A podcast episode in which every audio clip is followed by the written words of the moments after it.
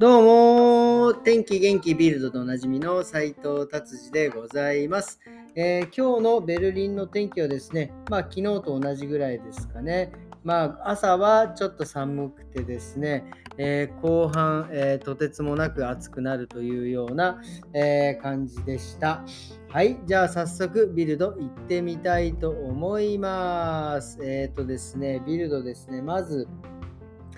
これすごいですね。イエメンっていう、まあなんかそのところにですね、の、えーえー、イエメン沖っていうんですか？にですね、えっ、ー、と、この、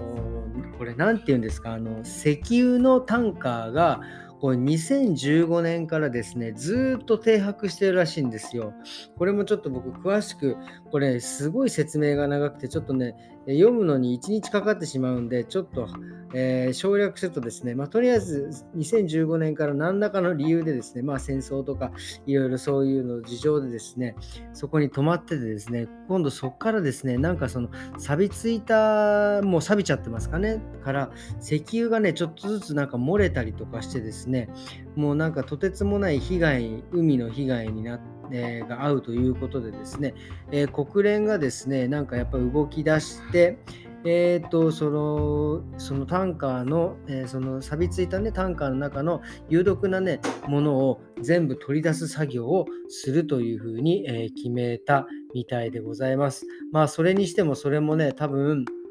ものすごいね、お金が、えー、かかるんでしょうけど、これはでもね、早急に取り上げないとですね、えー、他の、ものにですね、なんかこういろいろ被害がね、出てくる。で、ましてやね、これが万が一ですね、爆発したらですね、これまたとんでもないことになってしまうので、えー、これはですね、え一刻も早く、えー、と取り除いていただきたいなということです。っていうか、2015年からすごいな、本当ね。はい、じゃあ次いきます。えー、次ですね。えーとですね、えー、ベルリンの人たち、まあ、ドイツの北の方の人たちはね、結構みんな夏なんかはそのオストゼっていうか、その北の方にね、流言島っていうのがありましてね、そこにみんな夏は結構、えー、行くんですけど、そこでですね、なんかセイウチっていうんですか、なんか巨大な、こうなんか、これなセイウチって何て言うんだって巨大な生き物ですよ。とにかくでかいやつ。あの牙なんかあっちゃったりするやつですね。2メートル以上の長さのやつ。この人がね、なんかもう急にそのオスト勢のビーチにですね、現れてですね、もうそこも急に危険地域になってしまってですね、えー、と皆さんそこでは、あの、何ですか、えー、浜辺では遊べないというような、まあ、とにかくね、まあ、とにかくこの生物さんはただ寝てるだけらしいんですけど、まあ、ここでね、あんまり刺激してしまうと多分、セイウチってどうなんでしょう怖いんですかね分かりませんが、えー、まあ、ね、大変なことをしてしまうというようなことで、今なんかここは、もうビーチは入,、えー、入園禁止になったみたいでございます。はい、そしてですね、まあ、バーっと行ってですね、今もうやっぱり、えー、休暇シーズンですよね、えーと、サッカー選手のやっぱりこのロナウドさんっていうのは、やっぱりこう、サッカーをしてないところでもいろいろね、話題になるというかですね、やっぱりその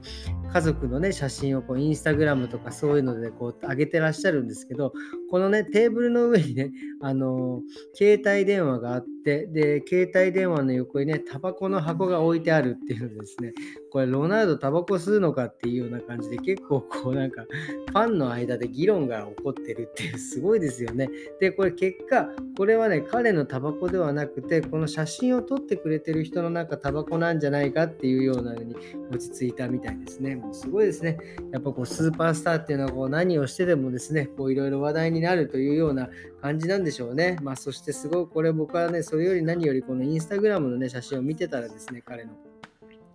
もうあの、休暇、こうプライベートジェットなんですよね。もうどこ行くのもすごいですよね。こんな個人の飛行機でもう違う国に行っちゃうってこれはもうすごいですよね。まあそれだけね稼いでらっしゃるからまあいいんでしょうけどまあすごいなと思います。本当にスーパースターです。はい、じゃあですね、ビルドは、えー、こんな感じですかね。はい。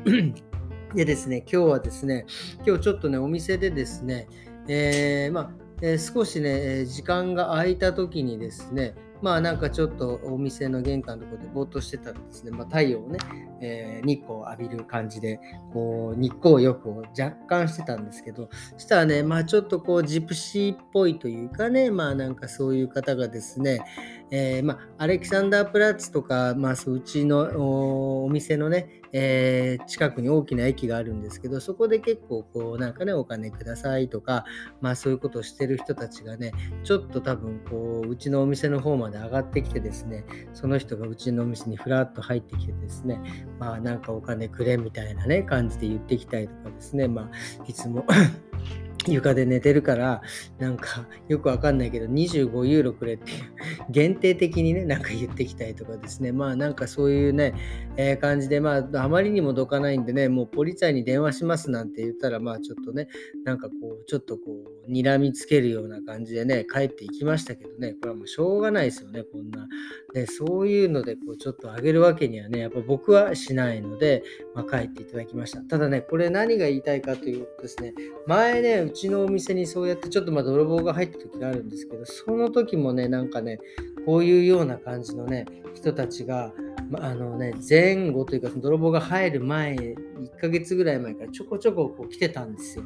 これで多分こうお店の中をね、いろいろ偵察してたりとかね、なんかね、そういうことをしているですね、可能性があるのでですね、ちょっとね、気をつけようかと思います。なのでね、あの皆さんもですね、まあ、ベルリンの、ね、に住んでる方はですね、ちょっとそういう、なんです空き巣だったりとかですね、そういうのも気をつけていただきたいなと思います。なんかちょっとね、今も休暇で皆さんね、いろいろなくなったりとかするんでね、戸締まりはしっかりしてですね、まあ、金目のもう最近はね、もうお金もね、別にあのキャッシュで持ってる人も少ないですけど、まあちょっとね、あの高価なものを持ってる人はですね、ちょっといろんなところにね、隠した方がいいと思いますね。なんか前おまわりさんが言ってたのは、なんかやっぱりあの玄関、玄関じゃなくてキッチン？キッチンだから日本で言うとお米の中にお金入れるみたいな。やっぱね、あれはね、効果的みたいですね。あんまりこれで言これ泥棒さん聞いてたらね、そうかそうかなんてなっちゃいますすけど、あのキッチンとこにお金とか置いとくと、なんかそこはね、あんまり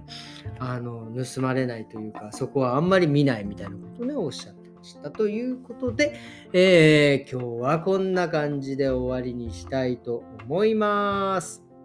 それではですね、今日はもう、えっ、ー、と、今日は、えー、木曜日ですね、明日金曜日、土曜日と週末に近づいていきますので、皆さん頑張ってくださいませ。それではまた明日、さようなら。